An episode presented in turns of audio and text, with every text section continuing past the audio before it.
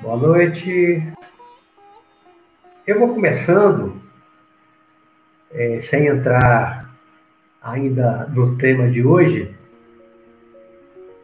é, dizendo o seguinte.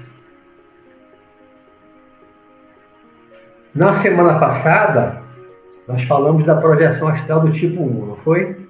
Eu falei que era uma projeção que acontecia é, na zona etérica, como eu chamo, como eu batizei, a zona etérica, tá?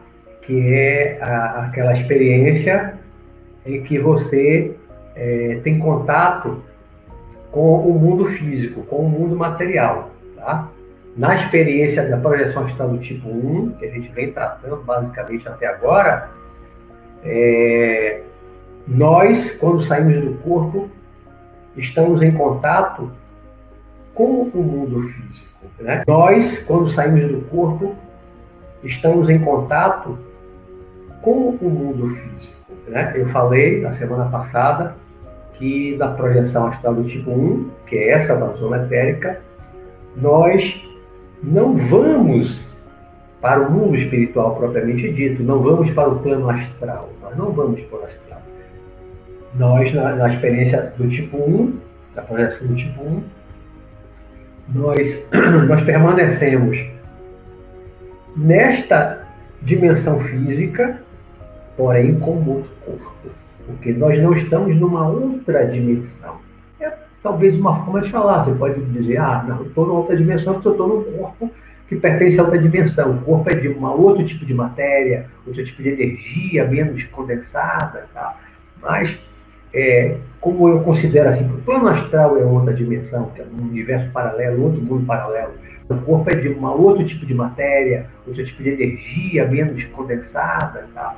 mas é, como eu considero assim, o plano astral é outra dimensão, que é um universo paralelo, outro mundo paralelo, né? o mundo espiritual é uma, é uma outra dimensão. Então, para mim, a zona térica não é propriamente, aí é só uma maneira de pensar a zona etérica, para mim, ela não é uma outra dimensão. Nós estamos aqui no plano físico, porém com um outro corpo menos denso. Por isso é que ele normalmente ele não é percebido por outras pessoas que estão acordadas. Né? E agora, a partir de hoje, é, nós vamos tratar das experiências de projeção do tipo 2 e 3, né? O tipo 2, é tanto o tipo 2 quanto, quanto o tipo 3, agora sim, nós vamos para o mundo espiritual. Vamos, nós vamos para aquele chamado umbral, que os espíritas bem conhecem, que chamam no livro Nosso Lar, que eu já comentei aqui nos programas, tem o filme Nosso Lar, baseado no livro, né? a psicografia através do médium Chico Xavier, relato do espírito André Luiz.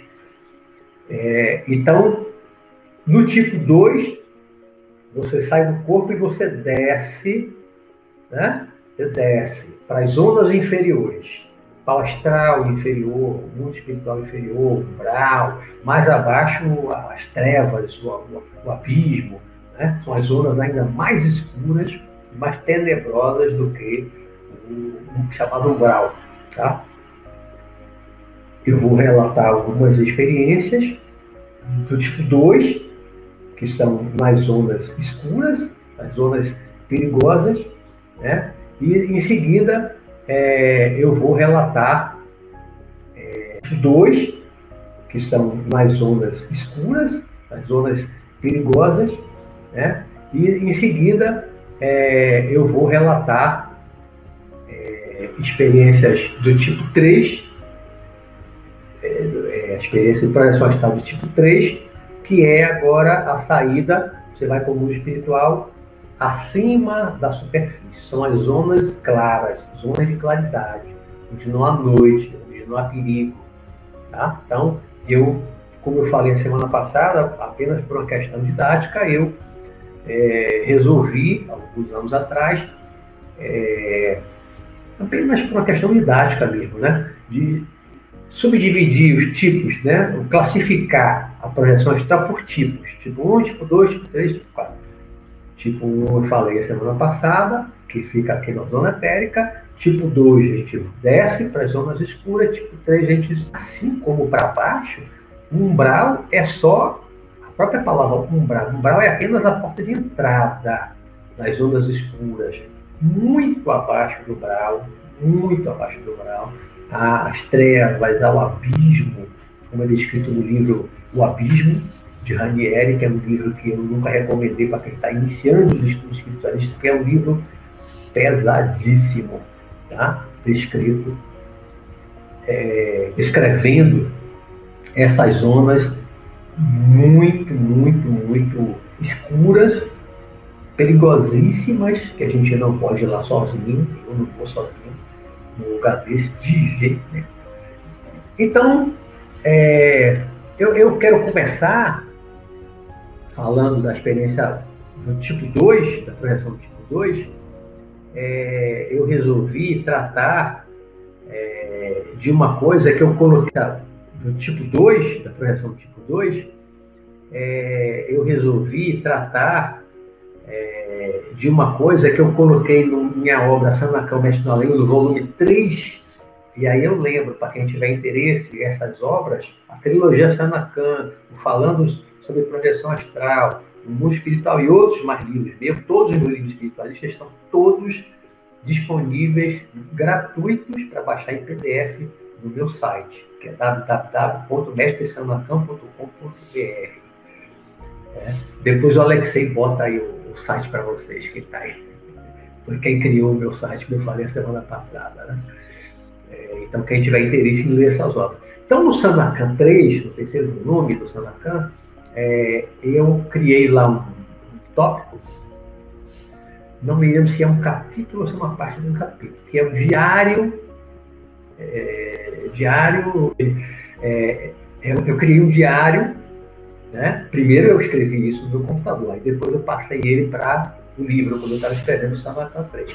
Então, é um diário acompanhando é, acompanhando o meu pai após o desencarne dele, que foi em 2006, tá? E é, eu, eu, resolvi falar disso aqui é, porque é, a história de meu pai é, é interessante e vocês vão entender porque ao longo do meu relato, né? Porque meu pai passa por uma zona umbralina escura, né? Vocês vão entender em que circunstância, em que situação, mas logo em seguida, questão assim, de, de dias, poucos tempo, muito pouco tempo, em seguida ele já está numa zona de claridade, tá? Vamos entender por quê. Tá? Muito pouco tempo, em seguida ele já está numa zona de claridade, tá? Vamos entender por quê. Tá? É... Meu pai, quando, quando ele desencarnou de câncer, é, meu pai tinha medo de morrer, como a maioria das pessoas tem. Né? Não tinha certeza da, da, vida após a morte, da imortalidade da alma, como muita gente realmente também não tem. Né? E esse programa e todo o meu trabalho espiritual, é, é, é ele, ele visa muito a tentar, pelo menos, ajudar as pessoas a, a entender, a aceitar essa realidade, a enxergar, a passar a estudar, a vivenciar essa realidade da imortalidade da alma, a projeção astral leva a isso, né? é, para que a gente perca o medo, foi um dos meus programas, o medo da morte, para que perca o medo da morte, para que tenha certeza da imortalidade da alma, livros, com o meu site, com o meu canal, com os vídeos, e agora é, esse programa. Mas meu pai não acreditava nessas coisas. Né? Ele até tentava, ele fazia força, mas ele não acreditava, ele não tinha muita certeza. Então, quando a morte, né, que para muita gente é terrível, é apenas um desencarne, é apenas deixar uma roupagem carnal, mas para muita gente a morte ainda é uma coisa terrível. Quando a morte se aproximou e pegou ele assim meio de surpresa, e foi muito rápido o processo do câncer dele, né? Com três meses ele estava partindo, né? meu pai começou a entrar num processo que a gente poderia dizer assim de, de depressão. Entrou numa profunda tristeza, talvez tivesse entrado mesmo né, é, num processo depressivo, com medo do que iria acontecer com ele. Né? Meu pai era um homem muito bom, muito generoso, deu emprego a muita gente quando foi secretário de segurança, é, na época que não exigia concurso público, lá nos anos 79 a 83. Então, meu pai ajudou muita gente, tá, vivia ajudando as pessoas. Né? Mas essa proximidade da morte fez com que ele é, tivesse um medo muito grande do desconhecido que viria com a morte. Isso fez com que o estado emocional, o estado psíquico dele decaísse muito. Né?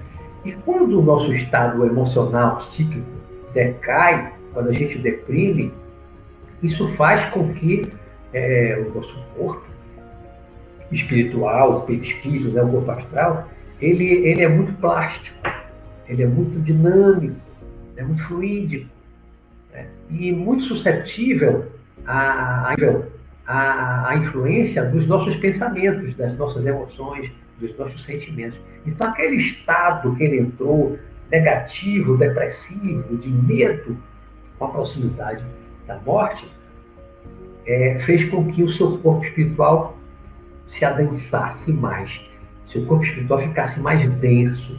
Então, quando ele desencarnou, ele de imediato é, não tinha condições de ser levado para uma cidade acima da superfície.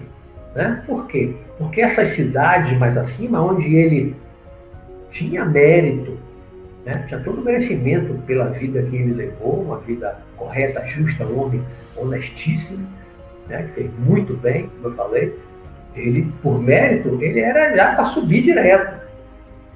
Mas pelo estado emocional, não podia, ele adensou muito o corpo é, espiritual dele, inconscientemente, claro, ninguém faz isso conscientemente, e aí ele não pôde ser levado de imediato para um hospital acima, numa, numa região de claridade, tipo nosso lar ou, ou, mais acima. Ele não tinha condições de imediato. Então o que, é que fizeram? Os mentores, os protetores dele, talvez os pais, né, a mãe principalmente, que também era um, espírito muito evoluído, que já desencarnou há muito tempo, não me falha a memória, em 72, é, o que, é que fizeram?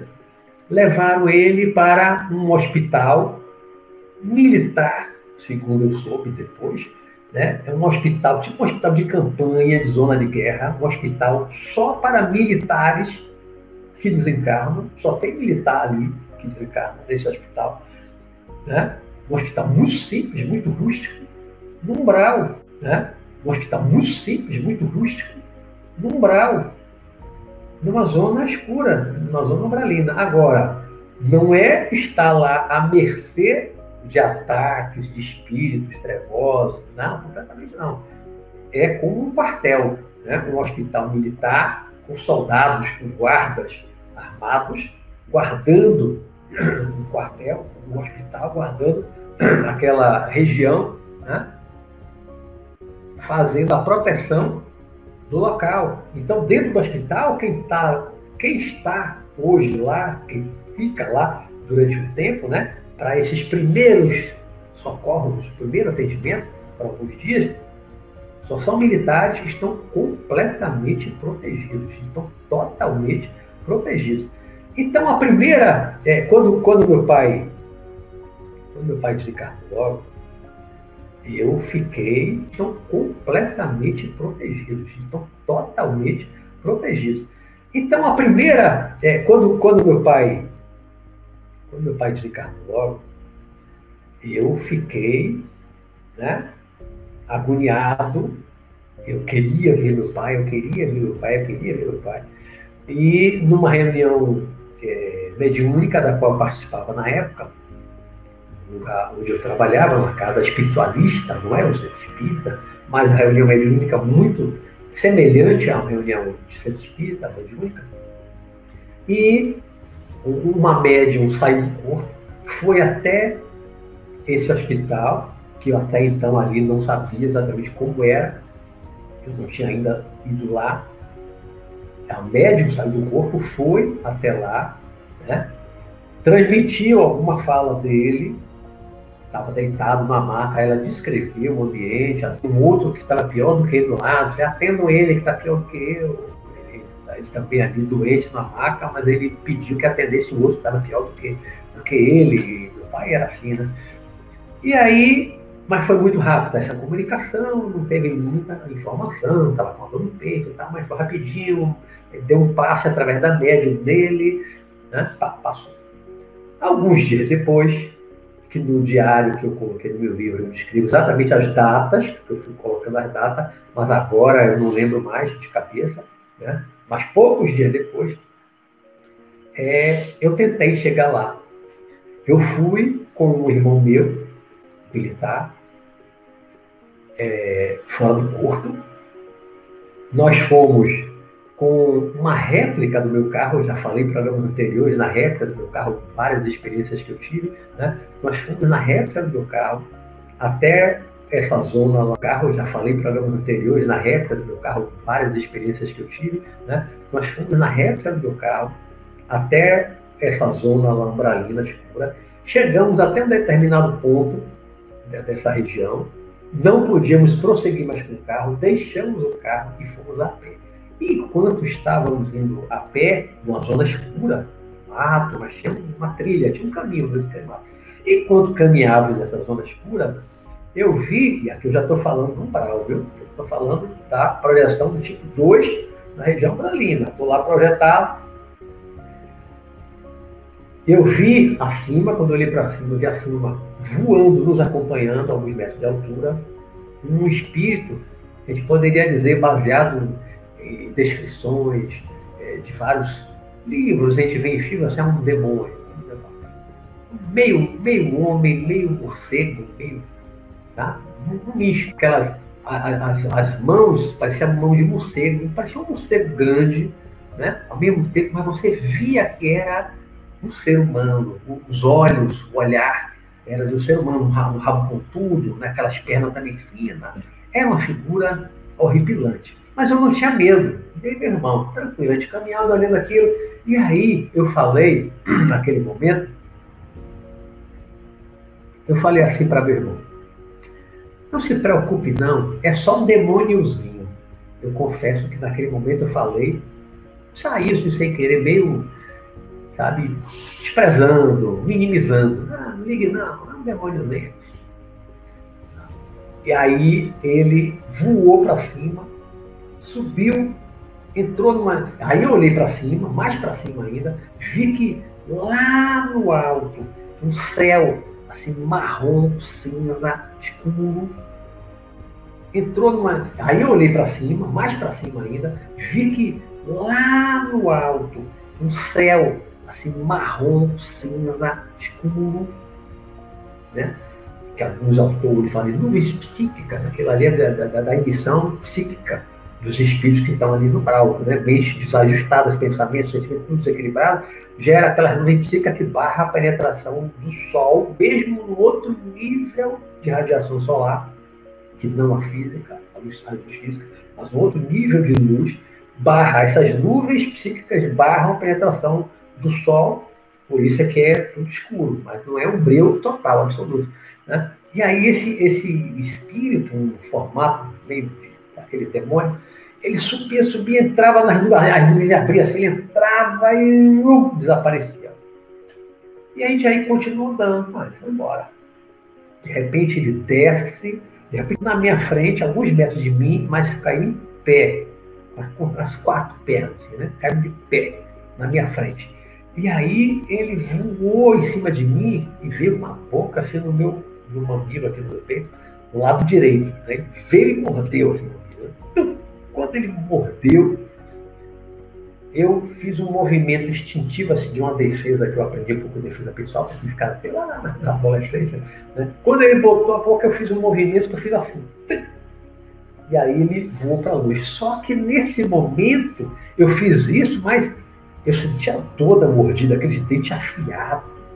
Quando ele me mordeu que eu fiz isso, aquilo foi um, me deu um susto, tomei um susto, acho que caiu o coração, disparou, foi assim, foi tudo muito imediato, eu, eu voltei para o corpo. Então, essa tentativa de chegar até meu pai, ela foi interrompida aí com esse ataque espiritual. Esse espírito mais poderoso, que acontece muito nas zonas inferiores, transformar em serpentes, transformar em, em dragão, em uma série de, de seres, né, de animais, por meio da, da hipnose, isso é muito comum. E aí eu voltei para o corpo, então interrompeu a experiência. Alguns dias depois, eu fui projetado aí com uma outra pessoa, aí eu consegui chegar lá no hospital, mas eu não entrei no hospital. Quando eu cheguei, havia, havia um caminhão parado, um caminhão parado lá de fora, tinha uma rua, uma rua um pouco escura. E havia um grupo de homens numa formação em forma, não militar mesmo, eu fui de colégio militar, né? e ali todo mundo, como eu falei, ali todo mundo era militar, e tinha uma formação, os homens, filas, um atrás do outro, uma, como se fosse uma formatura, estava ali em forma lá de fora do hospital. Isso tinha poucos dias que meu pai tinha desencarnado. Aí meu pai estava com esse grupo, estava em pé. Né? E aí aconteceu uma experiência que eu já relatei, que eu não vou contar toda, que veio um homem, já contei no programa anterior, né? Que o homem veio, que eu estava na cabeça dele, que eu corri atrás, aquela coisa.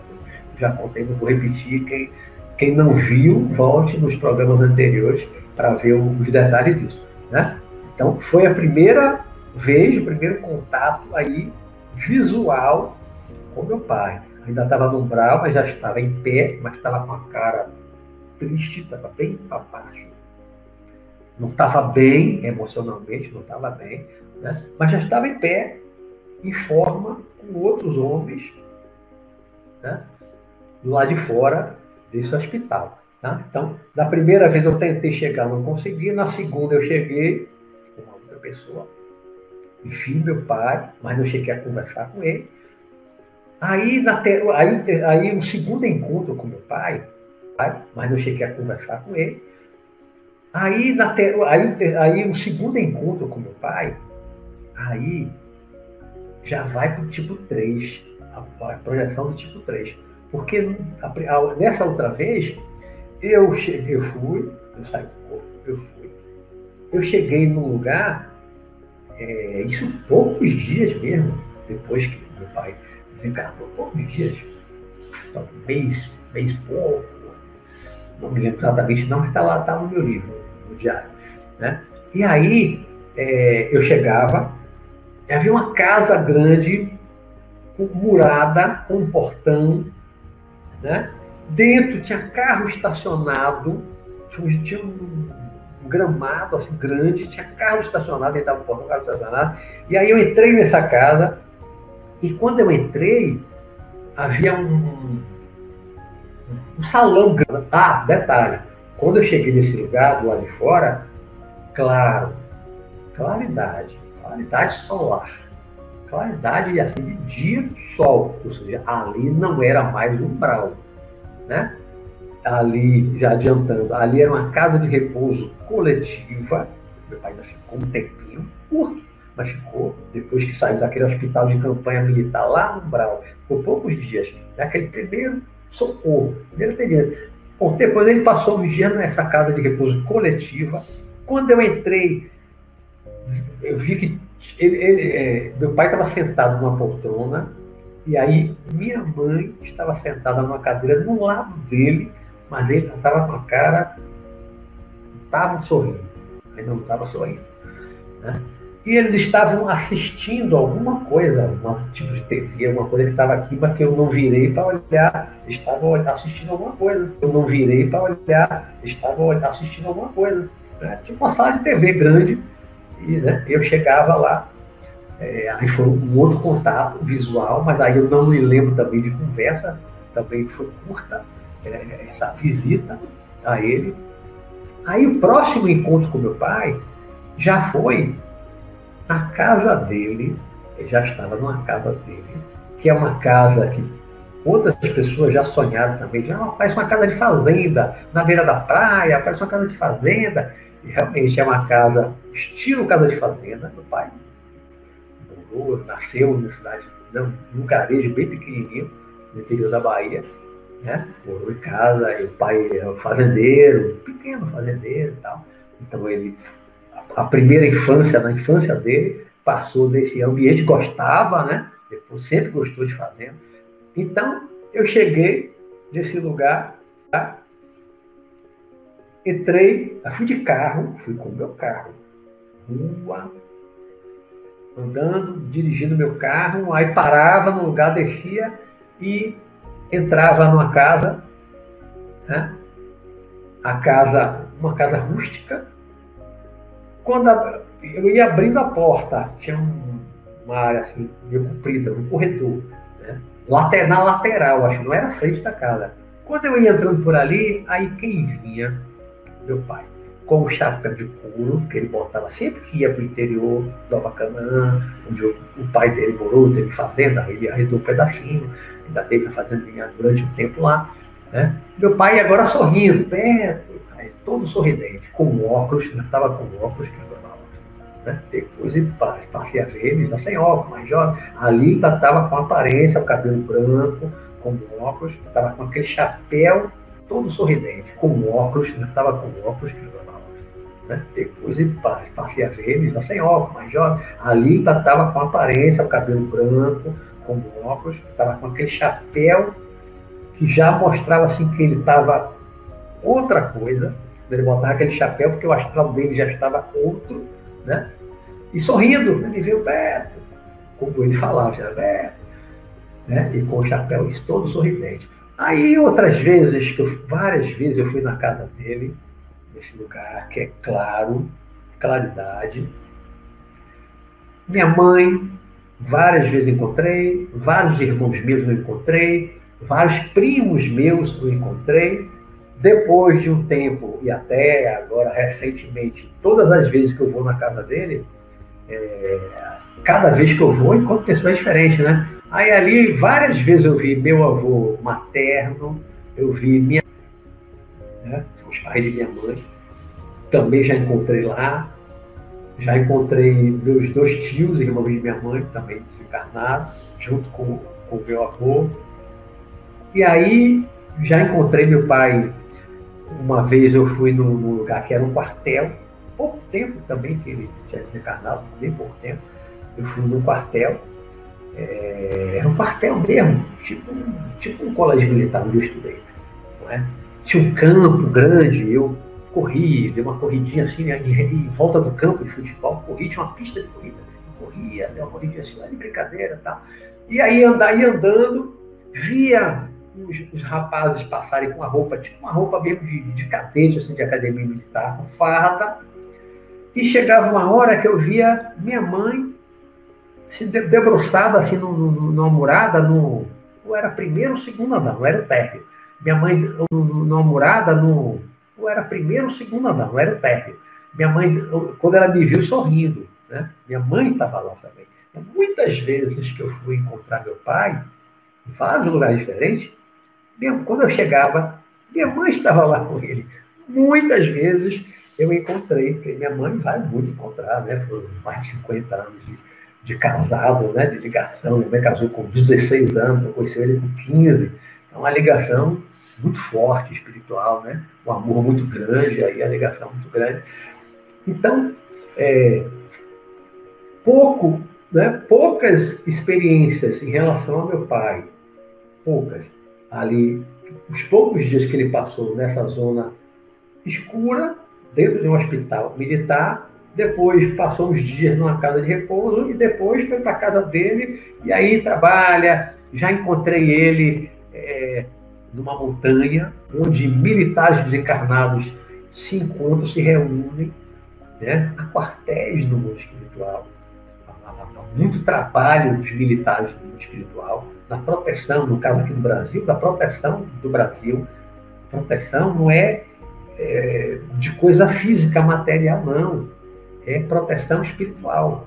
Né? Isso tem no mundo todo, mas eu vi mais de perto aqui no Brasil, os quartéis, com marcha, né, canto, com a formação com academia, é, são, são os trabalhadores que protegem o mundo, o mundo físico, né? trabalham para proteger, aprisionam vários espíritos perversos, trevosos. Né? Eu já participei, inclusive, de, de captura, eu vestido como militar, coturno, que é a bota militar, né? já participei de captura de, de, um animal enorme, tá dentro de uma jaula grandona no caminhão, aí chegava no. Né? Já encontrei meu pai com um tablet, igualzinho um tablet nosso aqui, e ele dizendo que estava fazendo trabalho ligado à Coreia do Norte. Não aprofundei isso aí, né? Aí, de vez em quando, encontro ele muito bem, super bem, né? encontro outros parentes no mundo espiritual. Então, todas as vezes que eu vou para essas zonas é, do mundo espiritual onde há claridade, é a experiência do tipo do, do tipo 3. 2 é que desce. Tal, tal, né? Deixa eu ver aqui outras, outras experiências que, que eu anotei. Eu estou até pulando assim, emendando com outros, sem olhar aqui a minha anotação. Deixa eu ver aqui rapidinho. Falar. falei.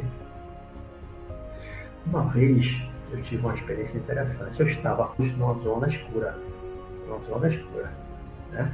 Lá embaixo. E nós chegávamos nesse lugar, rastejando, abaixado, escondido. E, e de longe a gente olhava e havia uma, uma construção e a gente via que estava cheia de gente, estava cheia de gente aprisionada. E havia, além dos espíritos que estavam lá, os, os guardas tomando conta, vigiando os prisioneiros, havia um robô. Interessante, um robô. Um robô. A gente tem robô aqui no mundo espiritual, no, mundo físico. No mundo espiritual tem robô muito mais avançado do que aqui. Né? Tem, tem tecnologias muito mais avançadas. É um robô tomando conta é, daquelas pessoas. Mas as pessoas que estavam ali comigo, espíritos encarnados, a maioria, é, também tinham armas, tinham todo um treinamento militar. É, a minha participação ali foi mínima. Comigo, espíritos encarnados, a maioria, é, também tinham armas, tinham todo um treinamento militar. É, a minha participação ali foi mínima. E nós fizemos esse resgate desses espíritos, tiramos eles dali, e aí quando nós viemos para o mundo material, é interessante, porque de repente né, você muda assim do, do ambiente, sai dali, aquele grupo todo de pessoas. De repente já estava aqui no, no bairro da Pituba, perto até daqui onde eu estou agora, perto da minha casa, né? perto daquela experiência que eu contei que eu vi tipo, Nacional Kid, bem perto dali também numa ladeira, que é a Rua Pernambuco, perto da Vila Militar da Pituba, descendo em frente ao Aquibeu. Estava um grupo de homens mulheres rasgados, sujos, rasgados, sujos, trapos, trapos, todo mundo com a cara assim, rasgada. Estava prisioneiro há muito tempo, sofrendo lá no hospital. E, é, uma vez, aí, aí, essa, essa foi bem no início do meu desenvolvimento na projeção astral. É, eu participava de uma reunião mediúnica com o professor Walter Porto, já falei dele no programa anterior, algum dos programas anteriores, e após a reunião mediúnica que nós tivemos de noite, que era sempre sábado, eu, eu acho que no próprio sábado, aí de madrugada, né, eu fui com outras pessoas que participavam da reunião, o professor Walter, a Cássia, que também era do grupo, e outras pessoas mais, e aí nós estávamos num umbral, numa zona escura, havia uma mesa comprida de madeira, igual à, mesa que nós tínhamos na reunião mediúnica, no centro espírita, na época do centro espírita, 70, 78, 79, por aí, 80.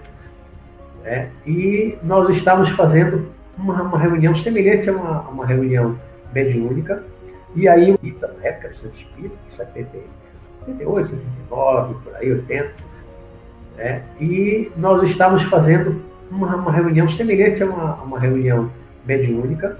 E aí, um momento, eu estava conversando em pé com a Caixa, minha amiga Caixa, que é médico, médico fantástico. E a gente olhava para cima e via preso, pendurado numa árvore desse ambiente escuro, tinha uma, parecia ser uma águia. Agora, eu não pude perceber naquela época, não, não percebi, se aquela águia era um animal, animal mesmo, também desencarnado, ou se era um, um espírito humano que estava numa forma de águia. Eu não, não tive essa percepção na época, eu estava começando ainda o desenvolvimento, mas eu já ia trabalhar Porque sempre que eu pedia para me ajudar a sair do corpo, ele dizia, me ajuda a sair do corpo consciente e me leve para trabalhar. Né? Então eles me ajudavam. Sempre que eu pedia para me ajudar a sair do corpo, ele dizia, me ajuda a sair do corpo consciente e me leve para trabalhar. Né? Então eles me ajudavam, me ajudaram muito no meu desenvolvimento da projeção astral, para sair do corpo, e eu ia para o mundo espiritual. Eu ia trabalhar, normalmente no grau, né? A maioria das vezes no Brau. Só depois de muitos anos eu passei também a trabalhar nas colônias, das cidades, fazendo palestra outras coisas mais, né? auxiliando pessoas. Então, eu tive muitas vezes no Brau, na experiência do tipo 2, vendo animais, principalmente serpentes, cobras enormes, tipo uma anaconda, cobras enormes, mas muito maior do que a é, ah, tá. Semelhante à anaconda do filme, né? Não na sucuri que tem na Amazônia, que não é tão grande igual a anaconda daquele filme de Hollywood, né? Mas eu vou, para ela não me pegar, né? vou, ela não voa, elas começam se arrastando no chão e elas olham para cima, aí você vê que o olhar, os olhos, os olhos daquela serpente gigante são olhos humanos aquela serpente, na verdade, é um espírito que foi transformada numa serpente por um processo de hipnose, que, é, como eu disse, é muito comum no mundo espiritual, nas trevas. Uma vez eu estava também no meu carro, com duas pessoas, num brau, numa estrada no brau, vi ônibus, vi caminhão, vi vários carros mas não tinha um movimento igual daqui da Terra, um movimento menor, mas tinha. E parava num lugar, uma parada na estrada, né? e eu parava, eu ia no, no banheiro desse lugar. E, e eu parava, eu ia no, no banheiro desse lugar. E quando eu estava no banheiro, sentado, no vaso, eu vi de repente na minha frente se abrir. O chão se abriu chão, sabe? E eu subindo, aí eu olhei para baixo, né? Esperando um ataque. Vem aí um ataque de baixo. Aí aquela coisa subiu, subiu, abriu o chão. Quando o chão se abriu mais, abriu mais, e que eu vi aquela figura se aproximando de mim, vem de baixo para cima.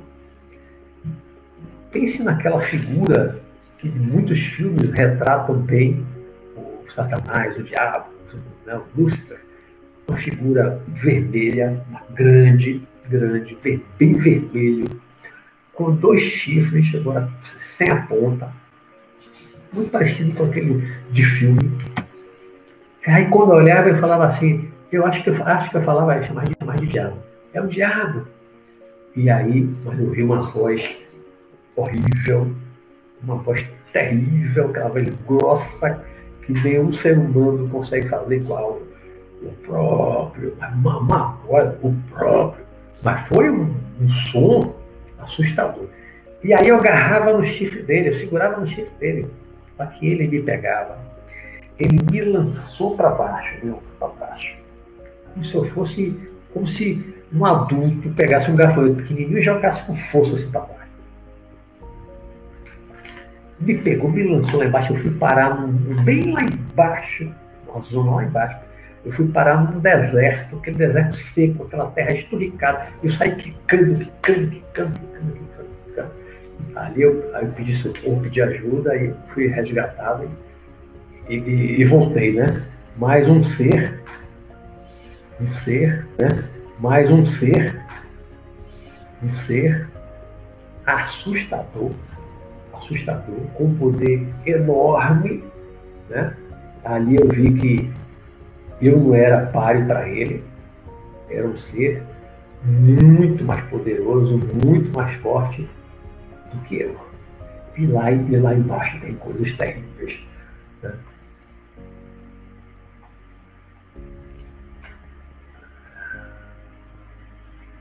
Aí, até emendando com essa experiência, depois de um tempo, o meu mentor espiritual resolveu me levar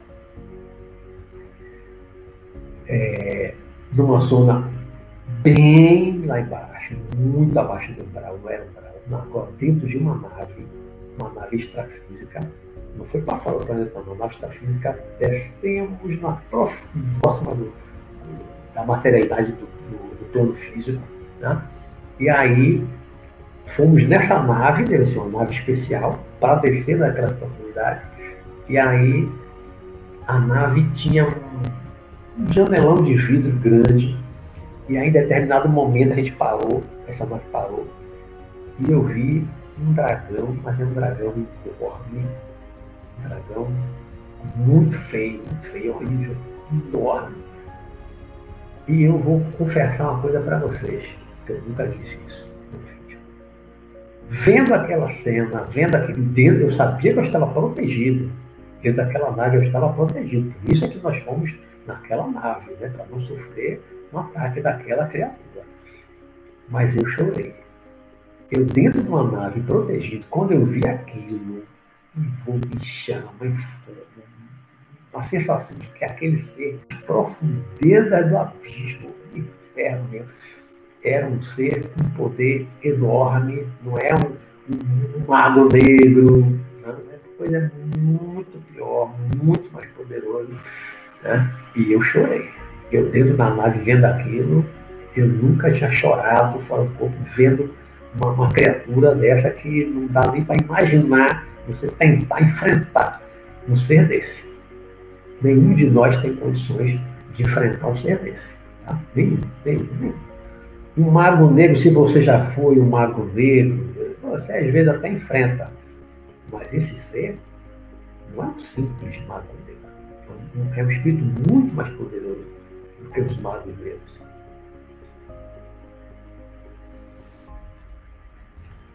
Depois dessa experiência, desse nave a esse abismo, aí o meu, o meu mentor espiritual, ele me levou num outro lugar, onde havia também uns dragões, só que não era aquele dragão grande, vermelho, e chama, eram dragões menores. E aí ele começou a me ensinar como eu enfrentar, como eu derrotar esses dragões menores. E aí eu lutava, tinha uma luta, havia uma coisa meio surreal, né? Mas aí eu conseguia vencer, jogava longe, mas não era nada semelhante àquele dragão grandão lá que eu vi dentro da nave lá no abismo, não. Era coisa bem menor, bem menos poderosa que dava para enfrentar. Uma das primeiras experiências que eu tive é quando eu comecei logo a desenvolver a, a projeção astral, o tempo, o tempo já avançou cada 44 minutos. Eu comecei logo a desenvolver a, a projeção astral, o tempo, o tempo já avançou cada 44 minutos. É, uma das primeiras experiências que eu tive de ida para o mundo espiritual acima da superfície, na claridade, eu fui a uma escola, uma cidade muito espiritual, fui a uma escola, e nessa escola eu entrei numa sala de aula por uma porta no fundo da, da, da, da sala, as, vendo as crianças pequenas de costa para mim, eu no fundo, e aí lá na frente, no quadro negro de agora de frente para mim, estava quem? A minha avó, que desencarnou com 82 anos, mãe de meu pai. Ela estava jovem, bem jovem, cabelo pretinho, dando aula para as crianças. E aí, quando ela me viu, ela sorriu. Eu sorri para ela. Mas eu não, não falei, não atrapalhava as crianças, nem chegaram a olhar para trás. Foi uma coisa assim muito rápida. Mas eu, uma, o primeiro espelho, família meu, que eu encontrei, que eu vi lá naquele meu início do desenvolvimento da projeção astral, consciente, foi essa minha avó paterna. Né? Ela estava muito bem, já tinha desencarnado uns seis, sete anos. Tava, era uma pessoa muito boa, boníssima mesmo. Né? Então ela já estava é, dando aula. Ela era, ela era professora primária do mundo, né? em vida. Ela foi professora primária lá em Ginipapo, onde meu pai nasceu. No distrito do, do município de Umbaíra, aqui no, no interior da Bahia. Ela era professora primária. Então, depois de um tempo, ela ficou bem logo, era uma pessoa muito boa, não desceu para um brau nem nada, ela certamente já foi logo para cima, né? E com pouco tempo, ela já estava fazendo aquilo que ela fazia em vida, que ela sabia fazer bem, cuidar das crianças, educar as crianças. Fui logo para cima, né? E com pouco tempo, ela já estava fazendo aquilo que ela fazia em vida, que ela sabia fazer bem, cuidar das crianças, educar as crianças, ensinar as crianças. Então tem muitas profissões, a gente vai ver em outros programas mais para frente, falar do trabalho, mundo espiritual, tem outros temas por aí, nesse sentido, a gente vai ver que tem muita profissão que a gente ocupa aqui e depois que morre, que vai para o mundo espiritual, vai prosseguir, médico, psicólogo, professor, né? várias outras é, profissões. Uma vez, é, um, um, sargento da Polícia Militar, que tomava conta da casa lá da PM onde eu morei, é, ele morreu num acidente de automóvel. E eu fui para o enterro dele. Né? E fiquei olhando para o caixão dele pensei, fulano, Edmundo, sargento Edmundo. Poxa, eu, eu, quero, eu quero ver você. Três dias depois, eu estava num quarto de hospital, ele estava deitado na cama e aí eu vi o momento em que ele abriu os olhos. Três dias depois da morte, eu vi o momento exato em que ele abriu os olhos. E aí nós tivemos uma conversa, conversamos um pouco, né? Foi a primeira pessoa que eu vi é, muitos anos atrás, né? O momento em que despertou no mundo espiritual. Isso foi com três dias, a gente passa semanas dormindo, meses dormindo, levar anos dormindo. Cada caso é um. Né? Não tem um tempo certo para cada um. É, outra vez, eu tive um, um amigo, ele tinha 17 anos, é, desencarnou num acidente de automóvel, foi uma tragédia para a família, né? E eu dava aula para ele, fazia banca para ele, que ele também estudou no colégio militar, ele gostava de estudar. E aí eu desencarnou num acidente de automóvel, foi uma tragédia para a família, né? E eu dava aula para ele, eu fazia banca para ele, que ele também estudou no colégio militar, ele gostava de estudar. E aí eu uma noite eu fui encontrar ele, encontrei ele, cheguei no mundo espiritual, numa, tinha uma casa, tinha uma, tava tendo uma festa só de jovens, cheio de jovens, cheio de jovens, dançando, tinha música, e os jovens dançando. Aí quando ele me viu, eu falei, ô Roberto, aí ele saiu lá, um, pátio assim, uma, uma área né, na, coberta lá dentro embaixo da casa, e aí ele veio para fora conversar comigo. Aí nós sentamos assim no, no batente desse pátio, fora da, da festa, né, um pouquinho afastado, sentamos, e aí eu, curioso, perguntei, ô fulano, qual foi a primeira coisa que você pensou? Quando você despertou no espiritual, para que eu fui perguntar? Ele fechou a cara, não estava, estava numa festa se divertindo, mas ele ainda não queria falar sobre a morte, sobre o que ele sentiu, ele, ele não estava preparado né? aos 17 anos, teve a, a juventude ali interrompida no acidente. Tá? Ele estava ali na festa, mas quando eu perguntei, ele disse, não quero falar sobre isso. E fechou a cara, partiu. Né? Tem pessoas que demoram para se acostumar com essa nova realidade espiritual. Alguns rapidinho se adaptam, mesmo estão trabalhando. Outros não. Outros levam tempo tristes, né, arrasados, que não queriam partir, não queriam deixar ah, os prazeres daqui da matéria, algumas coisas não tem lá, algumas tem, outras não. Né? Então, não queria, né? Aqui já contei. Já visitei no mundo espiritual acima, né? Na realidade, já visitei museu, já visitei biblioteca, né? Aqui já contei. Já visitei no mundo espiritual acima, né? Na realidade, já visitei museu, já visitei biblioteca, é, várias cidades. É, nosso tempo está aqui avançando. Eu vou contar rapidamente aqui uma ou duas experiências, caso eu não tenha, não dá para contar tudo não. Talvez a semana que vem a gente continue é, ainda com a projeção do tipo 3, né? que eu tinha pensado inicialmente até hoje falar só da 2 ou da 3. Não, também não tenho da, do umbral, vou mais para cima do que para baixo. Acabei botando os dois juntos, mas eu anotei aqui tanta experiência do tipo 3 que não vai dar para contar tudo que eu anotei. Eu vou contar rapidamente aqui a minha visita a George Harrison. Eu sou fã dos Beatles, sou fã dos Beatles. É, eu sou fã dos Beatles. É, eu trabalho, o do trabalho, o trânsito estava muito engarrafado e eu ouvindo músicas dos Beatles, ouvindo músicas de George Harrison, né? Como eu, na, na, minha época, lá naquela minha época, yogi, magro, cabelo comprido, eu me identificava muito com George Harrison na capa do Abbey Road, atravessando a rua, né? Que eu até ó, botei a capa do, do meu celular, encomendei aquele, aquele. Aí, ó. De jeans, com cabelão, com barba, parecendo um indiano. Parecendo um indiano, né? E nessa época eu me identifiquei muito com ele. E aí eu passei até a curtir mais as músicas dele, né? É, é, My Guitar Gently Weeps e tantas outras, Taxman. Comecei a curtir muito é, o, o George Harrison. E aí, nesse dia que eu estava em esposa, aí meu filho caçula. E fomos para uma cidade espiritual na Inglaterra, acima da Inglaterra. Tá?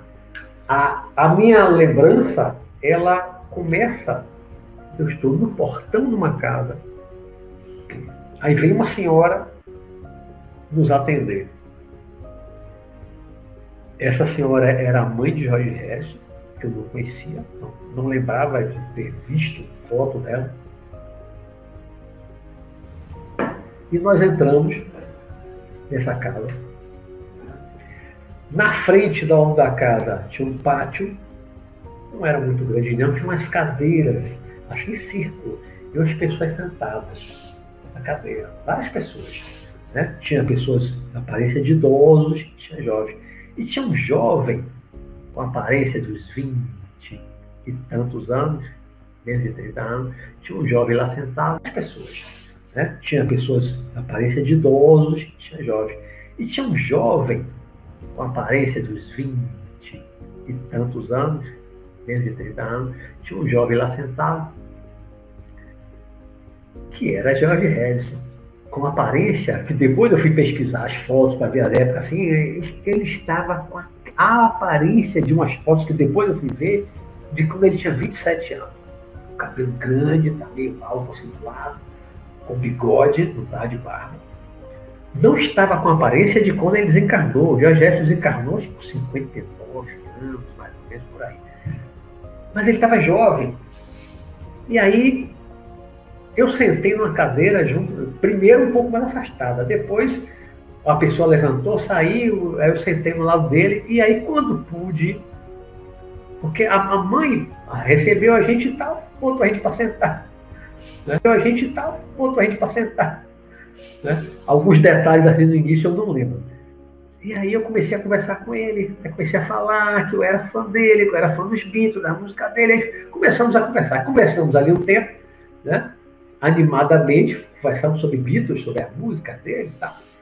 E aí depois de um tempo, isso, o tempo passando, o tempo passando. Depois de um tempo, eu completamente lúcido, completamente lúcido, consciente. A mãe dele chamou todo mundo para ir comer. Aí todo mundo levantou, fomos para um, o fundo da casa, tinha tipo um quiosque, uma cobertura. Um quiosque não, um quiosque é uma coisa nossa aqui no Brasil, né? É uma cobertura alta e tinha uma mesa grande, cheia de comida. E eu comi. Minha esposa comeu, meu filho comeu, todo mundo comeu. Aí depois falaram que todo mundo ia fazer a festa, né? né? Que muitos ingleses gostavam, não sei se hoje ainda gostam, né? De fazer a festa, deitar, tirar um cochilo depois da refeição e tal. Fazer a festa. Aí tá, tá bom. Meu filho sentou na poltrona, minha esposa em outra, eu em outra, não em cama, na poltrona e tal. E todo mundo dormiu. Eu também dormi. Né? Aí, mas não foi longo, né? Aquela festa, sei lá, uma hora, né? aquela dormidinha rápida. Aí de repente eu acordei. Quando eu acordei, aí eu fui chamar minha esposa, fui chamar meu filho. Aí as pessoas também começaram a, a levantar, a despertar. Aí fomos para frente da casa. Isso, tempo passando. A sensação de tempo é de horas. Né? Essa foi uma das experiências mais longas que eu tive fora do corpo. Porque desde a hora que eu cheguei na casa. E aí, é, quando chegamos na frente da casa, aí eu perguntei para o George Harrison, alguém. Aí a pessoa disse, aí ah, ele saiu com a mãe. Aí ficamos ali na frente conversando. Aí de repente chega a mãe de George Harrison com um menino pequeno, um garotinho, aparentando 5, 6 anos, um garotinho. Tinha umas sardinhas, poucas sardinhas assim. Eu, quando eles, quando eles se aproximaram, eu, cheguei, eu fui até o portão para recebê-lo, né? Quando chegou esse garotinho com a mãe, eu sabia que ele era Jorge Harrison. né? A imagem que eu tinha de Jorge Harrison quando ele desencarnou era 59 anos, eu acho. Né? Mais velho, cabelo meio grisalho e tal. Quando eu cheguei na casa lá, né, mais velho, cabelo meio grisalho e tal. Quando eu cheguei na casa lá, no mundo espiritual, na casa que ele estava, não sei se era a casa dele ou a casa da mãe dele, até hoje eu tenho minhas dúvidas. Ele estava com a aparência dos 27 anos, mais ou menos, jovem. Saiu com a mãe, quando voltou, estava numa forma de criança. Aí eu fui até ele, botei a mão assim na, na testa dele, fiz assim, ó, e fiz assim no nariz, brincando, menino pequenininho. Aí brinquei assim, né? que, que ousadia, né? Fiz com o Jorge S. brinquei assim com o dedo dele. Aí ele entrou, ficamos ainda um tempo ali conversando. Aí eu não lembro da hora que eu voltei para casa, não lembro da volta. Mas foi uma experiência longa, assim, de horas, de horas. É, e uma outra experiência também longa, né? De vez em quando eu, eu, eu, eu pegava, principalmente quando meu filho era menor, né? Agora está com físico perigoso. Peguei ele e levei numa cidade, no hospital, tudo isso para reação tipo 3. Eu, tudo zona clara. A região lá da casa da, da George Hessel, da mãe dele, clara. Vi um carrinho bem inglês passar na, na rua assim, parecia que tinha uma pracinha na frente da casa dele, tudo na claridade. Aí fomos para outra cidade, zona clara, outra, outra época, outra, outro ano né?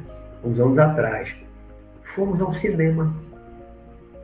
Uma cidade, um lugar, construção, semelhante aos nossos shoppings aqui, semelhante a um shopping center, e dentro tinha um cinema. Eu e meu filho entramos no cinema. Durante o filme, eu estava consciente, acompanhando tudo, mas depois que eu despertei, eu não conseguia mais lembrar o conteúdo do filme. Só sobre o que o filme, depois eu não conseguia mais lembrar né? não, registrei, eu não conseguia mais lembrar o conteúdo do filme, só sobre o que o filme, depois eu não conseguia mais lembrar. Não, né? não, não registrei, mas enquanto eu estava ali, eu estava consciente o tempo inteiro, o tempo inteiro assistindo o filme. É, aí quando terminou o filme, eu saí com meu filho no corredor, a gente comentou, isso, se você pensar num filme assim de duas horas de duração, né? A gente chegou lá, assistiu um filme, umas duas horas, saímos comentando, então uma experiência longa, falando sobre o filme. Aí chegamos num lugar que tinha um, vidrão grande, tinha uma parede de vidro, e aí, e aí eu vi que a gente estava no alto, pelo menos um segundo andar desse prédio, dessa construção. Porque eu olhava e lá embaixo, a uma certa altura, não era muito alto, mas pelo menos de um segundo andar, eu olhava, tinha uma quadra de tênis de um lado. E tinha duas pessoas, uma aparência jovem, jogando tênis. As pessoas me viu lá em cima, aí sorriu para mim, acenou. Aí eu também sorri e acenei. Embaixo no tênis, praticando esporte, jogando tênis lá no mundo espiritual. Claridade, né? cinema no mundo espiritual.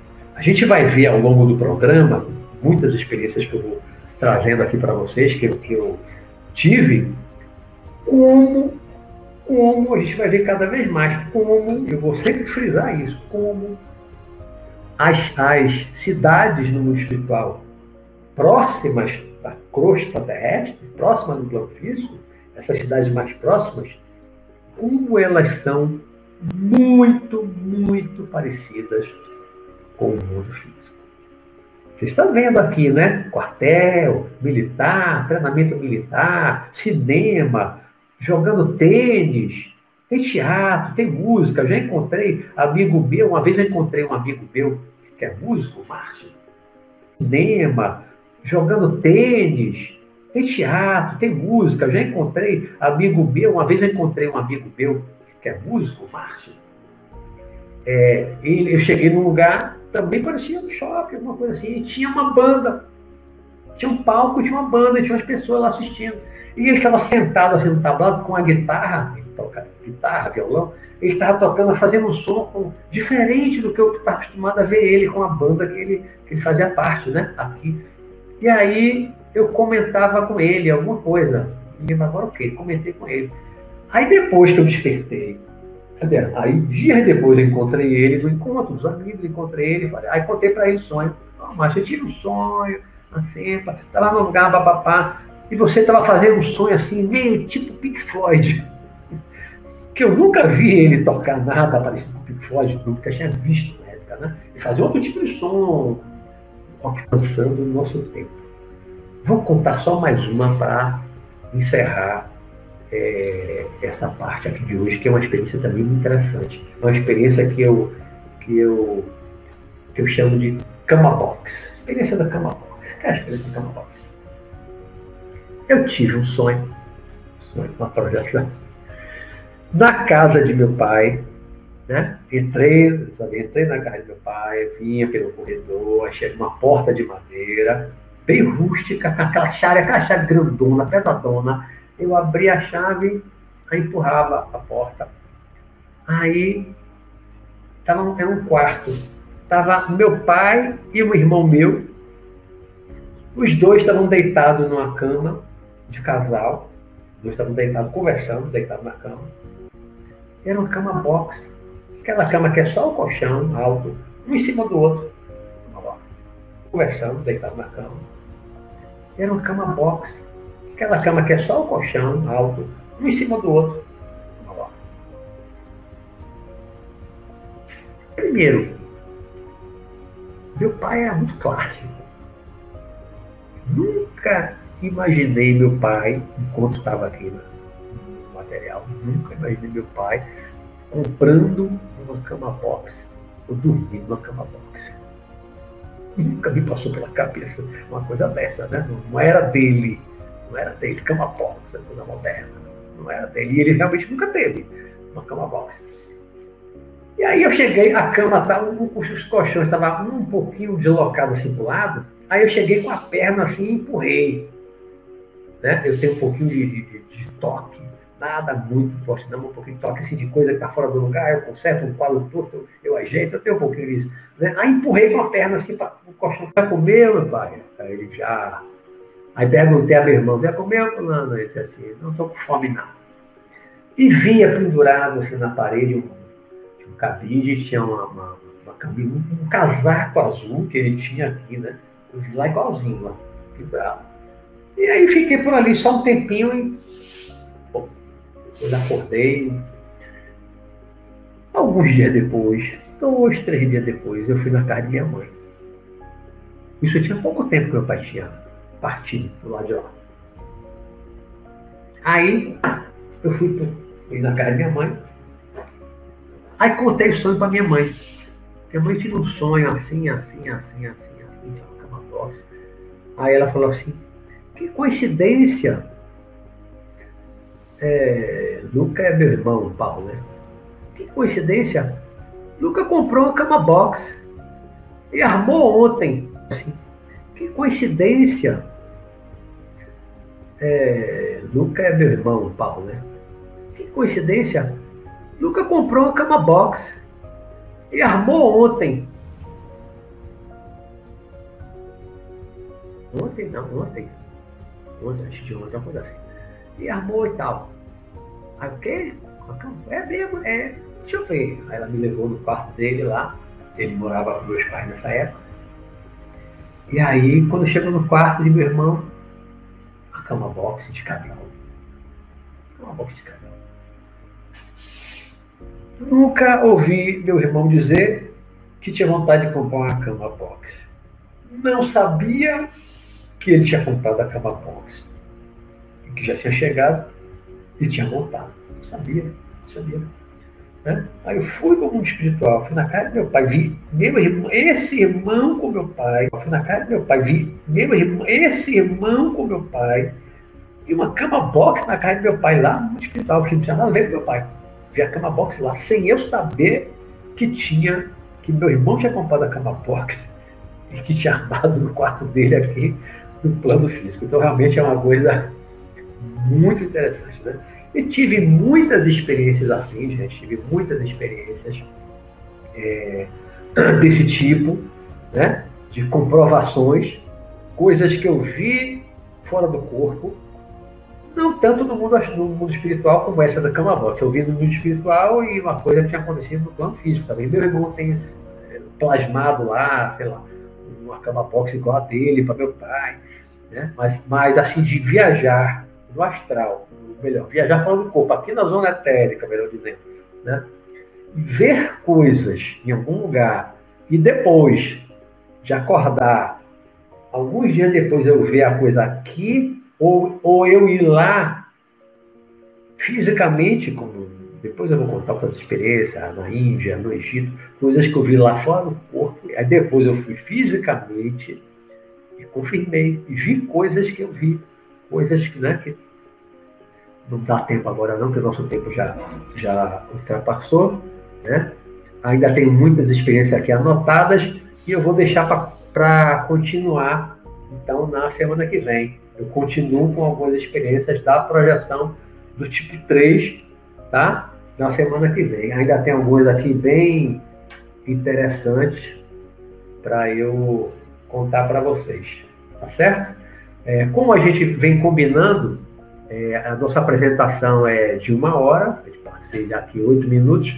Eu apresento o programa, né, a fala durante uma hora e depois eu deixo uma meia hora é, de pergunta. Como eu aqui avancei um pouquinho, a gente vai ficar com um pouquinho menos de tempo, uns 20 minutos, 20 e poucos minutos para as perguntas. Então, como eu tenho falado, quem não quiser ficar para essa segunda parte agora das perguntas, quem quiser sair, fica à vontade, tranquilo. Eu desejo boa noite para quem for sair.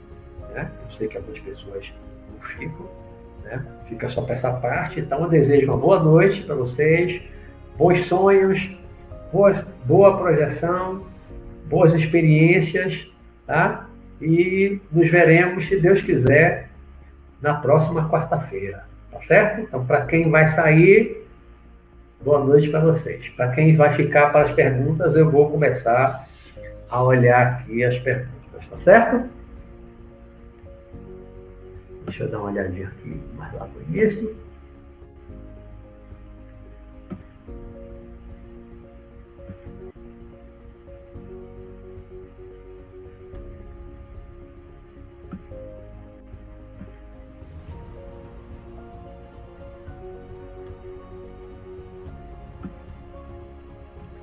Alexei botou aqui, muito. Estou adorando escutar durante as caminhadas do Spotify. Né? Para quem não sabe, eu já, eu já, falei aqui anteriormente, o Alexei, meu, meu, grande parceiro, colocou, ele criou, como é que chama? É...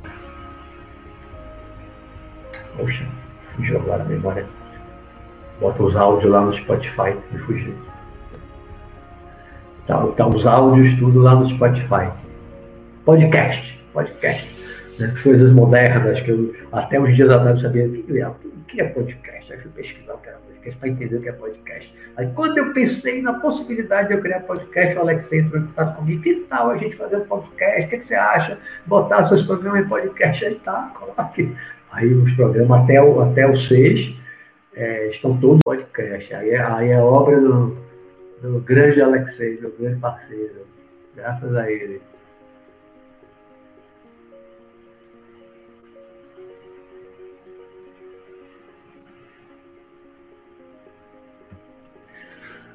Alguém dizendo aqui que não consegue abrir os olhos quando sai do corpo durante a projeção.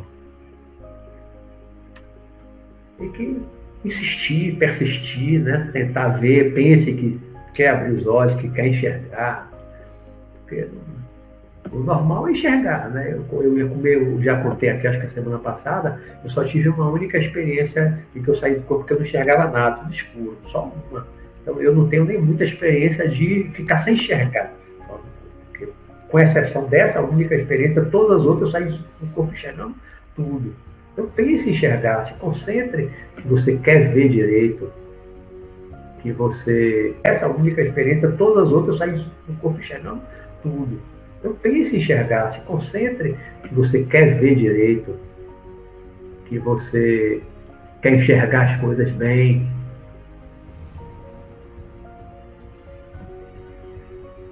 Meu irmão Rodolfo aí, boa noite, guru, meu guru.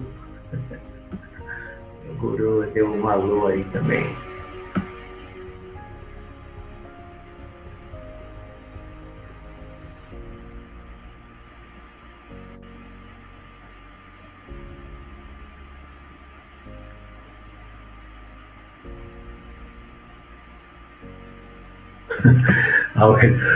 Maria Cristina botou.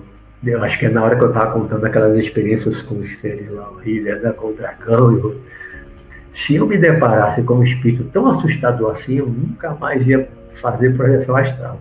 Já tem, que eu acho importante, nunca descer. E tentar sempre manter um equilíbrio, uma tranquilidade, uma serenidade, para você ficar com a vibração elevada, para você subir daqui para cima. Porque se você vai para as ondas de claridade, mesmo que seja sozinho, se for com alguém lhe orientando no início, melhor ainda, ótimo. Tá? Porque lá em cima, nas zonas claras, não há perigo nenhum, não tem espírito mal, perverso. Esses que eu falei que me atacaram, nenhum deles chega lá, nenhum deles sobe, porque eles são muito condensados, eles são muito densos. O corpo espiritual deles, deles é muito denso, é muito denso o corpo deles. Né? Então eles não conseguem subir o mal não atinge essas cidades elevadas. Então você vai para lá tranquilo, é, é, é o paraíso. É o paraíso. Né? Agora, se descer para um brau e para baixo do brau, aí é muita coisa feia, é muito perigoso. É, é o paraíso. É o paraíso. Né? Agora, se descer para um brau e para baixo do brau, aí é muita coisa feia, é muito perigoso mesmo. Né? Eu nunca vou no Brau, nunca me vi no Brau, nem no Brau, que é o iníciozinho das zonas escuras inferiores. Eu nunca fui no Brau sozinho. Quanto mais lá embaixo, embaixão mesmo, no abismo, nas trevas. Não vou sozinho de jeito nenhum. Ah, você tem medo? Claro! Claro que tenho medo. Coisas terríveis. Eu não sei tudo que eu vou encontrar lá embaixo, não. Coisas terríveis. Coisas terríveis. Não pode descer para essas zonas, não. É, a gente vai falar dessas coisas, dos perigos. Essa experiência que eu falei aqui, de ser pé, puxar, jogar lá para baixo, já contei no programa anterior, oração, do pedido de proteção. Isso tudo é muito importante. Vou falar em outros programas.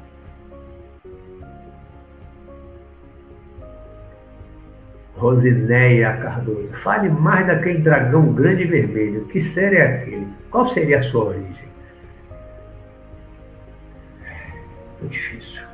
Quem já leu o Abismo de Ranieri? O Abismo de Ranieri tem um ser enorme, gigante, amarrado lá embaixo no abismo, né?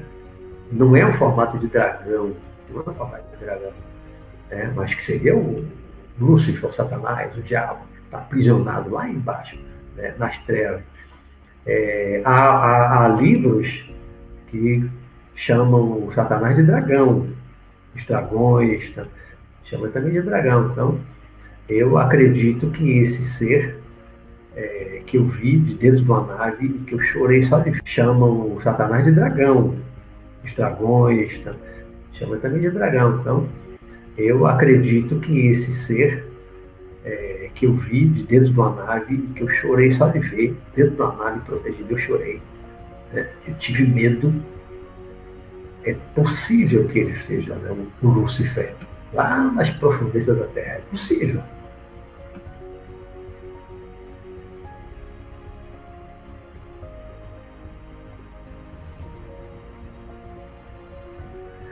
Alguém botou aqui, passaria horas ouvindo seus casos, esses casos.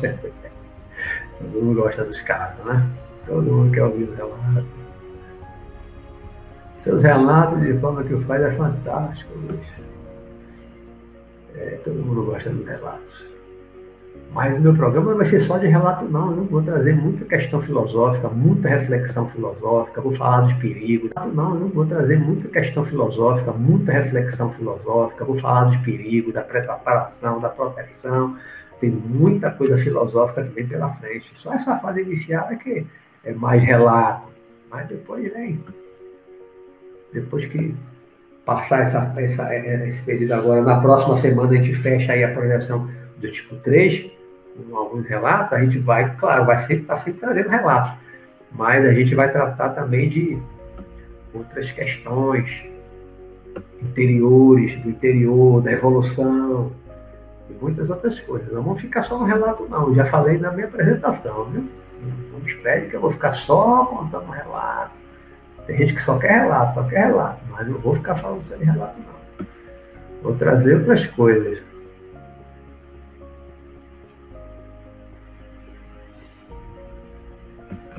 Tive uma projeção, ah, Alexei, projeção na qual passei por uma espécie de túnel, onde tinha uma cidade espiritual. Seriam atalhos interdimensionais.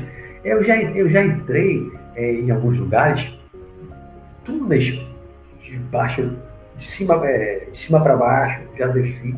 Não túnel horizontal, mas vertical, né, de descer e depois o Espírito me dizer, aí incorporado em mim, dizer que aquilo era um portal interdimensional, aquilo era um portal, né?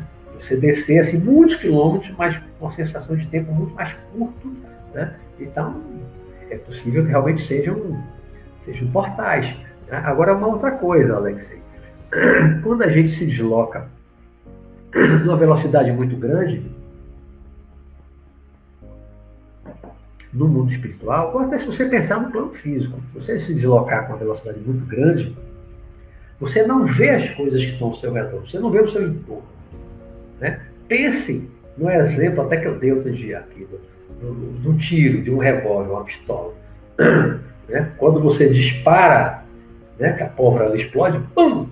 Aí a, a bala, né, aquele chumbo, o projetil, ele sai numa velocidade tão grande você não vê, ele no instante está no alto. Se você pensar que você está pequenininho ali naquela bala, né? se a bala fosse em câmera lenta, você ia vendo tudo ao seu entorno. Né? Você está vendo tudo, tudo está nos dois lados, ah, até você chegar lá no alvo, você viu tudo. Mas se aquela bala sai na velocidade que é a velocidade do tiro, a bala já está lá, o que é que você vê desse deslocamento? Ele é tudo branco. A velocidade, ó, é tão grande que você vê tudo branco. As imagens se distorcem, você a, a sensação que você está dentro de um túnel. Por isso que eu acho que muita gente tem aquelas experiências de quase morte, e talvez algumas pessoas após a morte, às vezes se desloca muito rapidamente no mundo espiritual, né? o deslocamento é tão rápido que talvez crie essa sensação, né? Há um túnel de luz, eu entrei num túnel de luz. De repente, esse túnel de luz é simplesmente você estar se deslocando a uma velocidade tão grande que você não vê definição dos objetos, das coisas. A velocidade é muito grande. Lembra daqueles filmes Star Wars? A velocidade, né? aquela velocidade da luz. Star Wars. A velocidade, né? aquela velocidade da luz. É, velocidade Warm, que tem, tem outro filme né? Quando você entra na, no, o, outro também, Star Trek, né? quando entra você naquela velocidade muito grande, hiperespaço e tal, o que é que aparece o efeito especial no cinema? Né?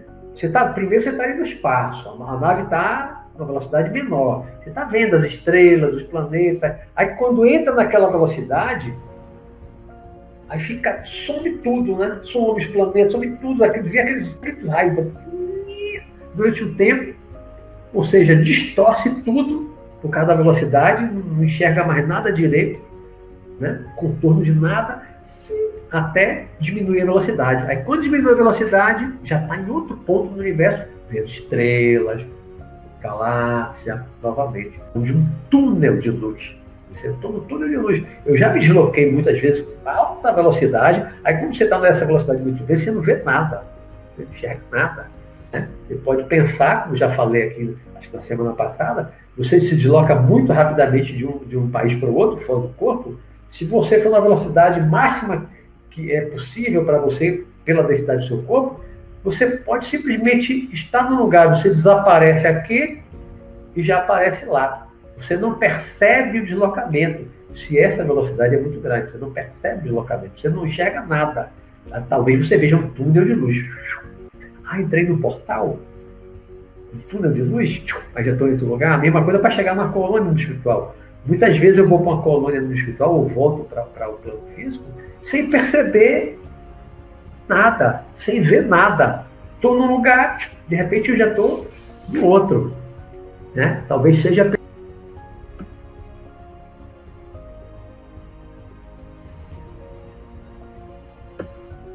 Eduardo Zanon pergunta: faz bem fazer projeção astral toda vez que for dormir? Olha, mal não faz. Quando eu comecei lá, minha meta era sair do corpo toda noite consciente. Eu cheguei a sair assim, dia sim, dia não.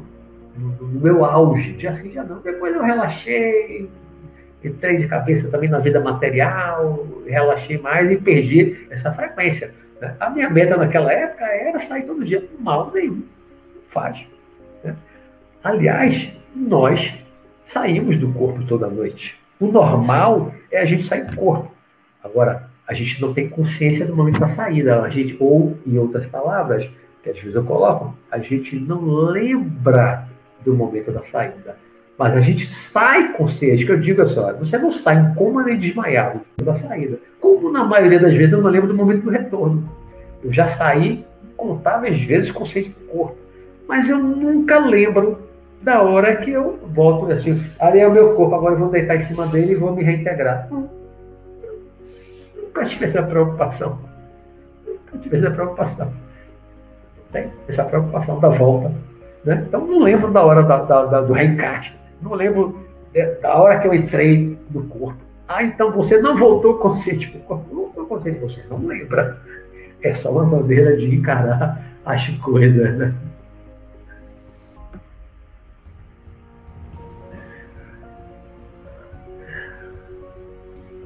Alexei coloca, Luiz, existem projetores que dizem que aqui é umbral. É verdade, Alexei, aqui na Terra, em alguns lugares, não todo lugar, né? Você viver na, na Suécia, na Noruega, na Suíça, não é, não é umbral, né? Mas não é umbral, né? Mas alguns países, alguns lugares no nosso Brasil varonil, é, é bem próximo do umbral mesmo, não?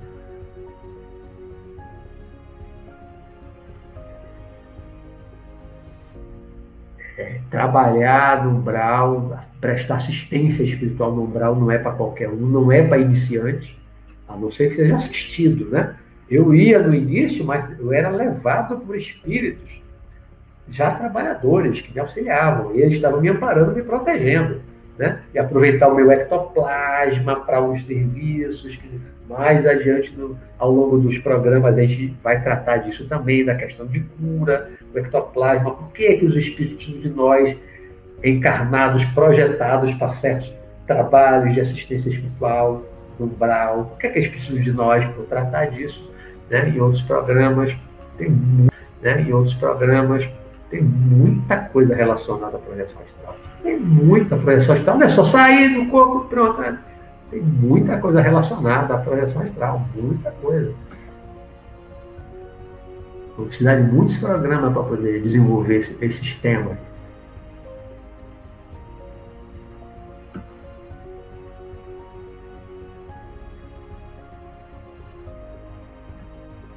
De universo. Bota, leia o livro Sanakano, volume 3, nos explica sobre dragões eu falo essa questão da luz no volume 3 do Sanakama Shinalen. Está lá de graça no meu site, como eu falei. Todos três. Né? Muita coisa que eu contei aqui, muitas experiências que eu venho relatando nesses sete programas, muitas estão nos meus livros, no Sanakama Shinalen. Tá? Tem muita coisa no meu livro falando sobre projeção astral, também está lá no site para baixar em PDF. Esses sete programas, muitas estão nos meus livros, Sanacal Mestre tá? Tem muita coisa no meu livro falando sobre projeção astral, também está lá no site para baixar em PDF.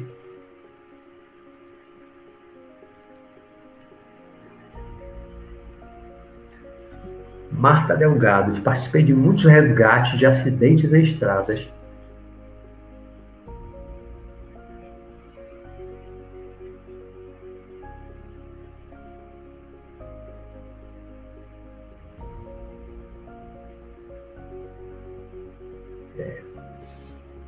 esses trabalhos de resgate de, de, espíritos, a gente sempre tem que fazer com, com auxílio de outros amparadores, os mentores espirituais, né, nossos protetores, que já estão acostumados com esse trabalho. Então, eles não levam porque a, a nossa participação é importante por causa do nosso ectoplasma, né? próximos vibratoriamente de nós do que deles. Então, eles precisam de alguém mais material, com um corpo espiritual mais material, para poder auxiliar os espíritos que desencarnam, estão cheios de ectoplasma ainda, está muito denso, não consegue perceber os mentores dele, não consegue enxergar, nem, nem ouvir. Né? Então, muitas vezes precisa da gente projetado lá para auxiliar, fazer esse, esses primeiros socorros, digamos assim. Né?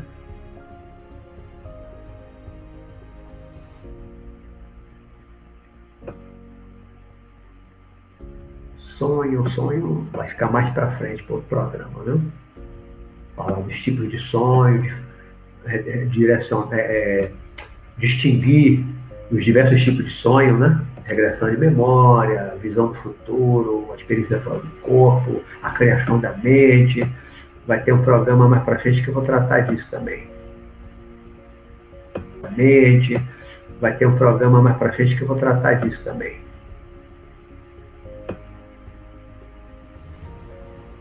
Tiver que nosso tempo, nosso tempo está quase se esgotando.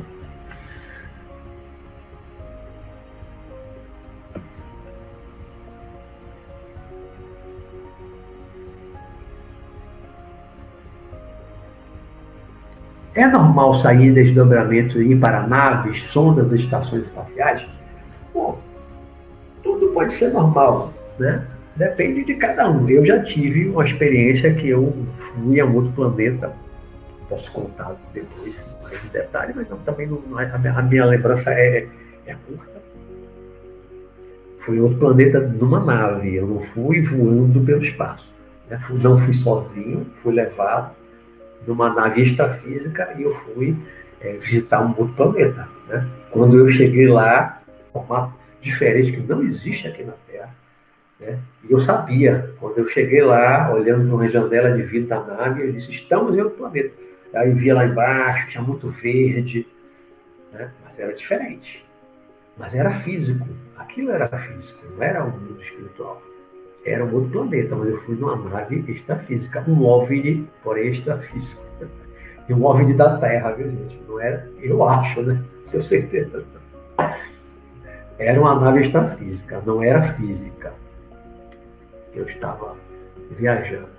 Bom, gente, nosso tempo está esgotando. Chegamos a, a uma hora e meia de programa, é o nosso limite, tá bom? É, agradeço aí a, a vocês pela atenção.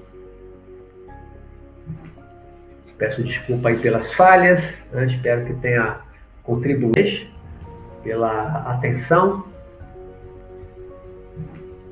Peço desculpa aí pelas falhas, né? espero que tenha contribuído com, os relatos, ver que cada relato a gente vai trazendo é, um pouquinho do conhecimento do mundo espiritual, do corpo espiritual, né, dessas faculdades, daquilo que a gente pode fazer, que não pode.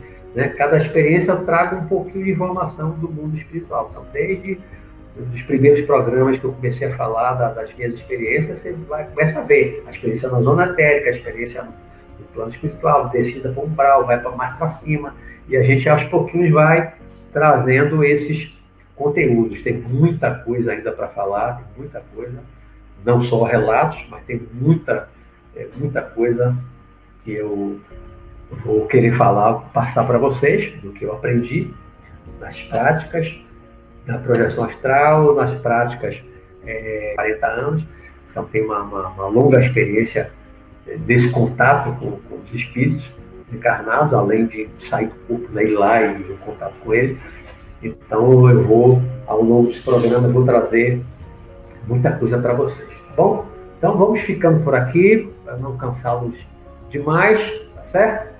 E aí, quarta-feira que vem, a gente ainda continua com a projeção astral do tipo 3, que é essa nas zonas superiores, para a gente fechar um pouquinho, fechar, não é fechar totalmente não, porque a gente sempre vai estar trazendo experiências novas aqui de, de projeção no mundo espiritual, sempre vai estar trazendo alguma coisa, mas para a gente, como tema principal, a gente fecha a semana que vem, projeção astral do tipo 3, e aí depois a gente vai avançar um pouquinho com outros temas, outros temas todos relacionados, tá certo? Então, muito obrigado a todos vocês. Tem... Avançar um pouquinho com outros temas, outros temas todos relacionados, tá certo? Então, muito obrigado a todos vocês. Tenham uma ótima noite. É... Fiquem com Deus. Quando forem dormir, se pensarem em sair do corpo, peçam a seu mentor espiritual, seu amparador, para lhe auxiliar a sair do corpo.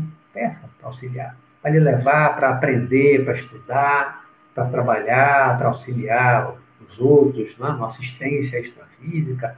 Peça ajuda, peça proteção. Não tente fazer sozinho e não tente descer as zonas inferiores sozinho, de jeito nenhum, porque há perigos sim lá embaixo. Tá bom? Então, uma boa noite para vocês. Fiquem com Deus. Ok?